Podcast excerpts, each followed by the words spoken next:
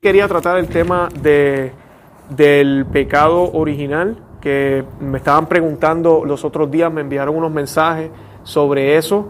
Eh, y sabemos que hay varias interpretaciones. Siempre lo, lo, primero que a veces la gente me comenta es que cómo es posible que si un niño, un bebé, no ha hecho nada, es un bebé pequeño, eh, cómo es posible que, que, nosotros creamos que tiene, que tiene pecado.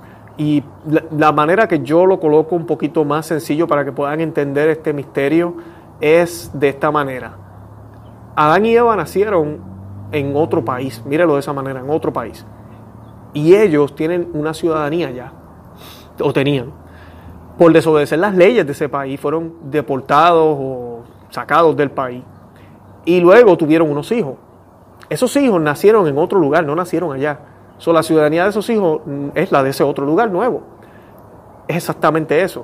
Cuando Cristo viene e instituye el bautismo y nos dice que tenemos que nacer de nuevo y que si no nacemos de nuevo, si no nacemos del agua, le dice a Nicodemo, no podremos entrar al cielo, le dice básicamente.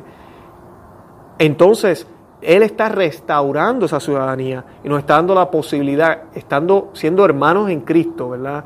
Hijos del Padre, ¿okay? Instrumentos del Espíritu Santo, nos está dando la posibilidad de nuevo de poder ser ciudadanos del reino.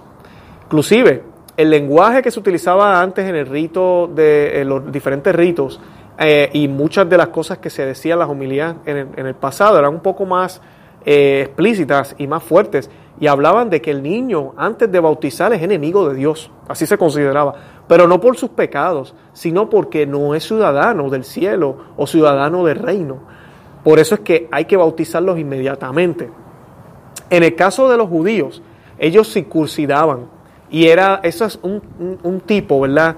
Eh, de lo que iba a ser el bautismo. Y ese, esa circuncisión era la señal, era el signo de que ellos pertenecían a un pueblo escogido. Todavía no estaban alcanzando nada a nivel sobrenatural, pero eran miembros de este pueblo escogido por Dios, que creían en el Dios de Abraham, el Dios de Jacob, el Dios que iba a traer un Mesías, un Salvador. Y se hacía la circuncisión de bebé, rápido, para que ese niño fuera ya parte de ese pueblo, ese era el signo.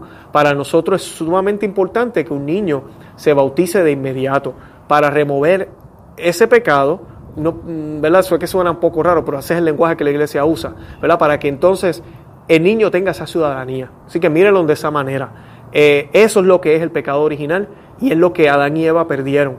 Eh, al bautizarnos estamos blanquitos. El niño queda perfectamente blanquito. Pero eso no quiere decir que luego no puede caer en pecado de nuevo, porque el pecado, y esto es bien importante entenderlos, el pecado no es personal, el pecado está conectado a todo.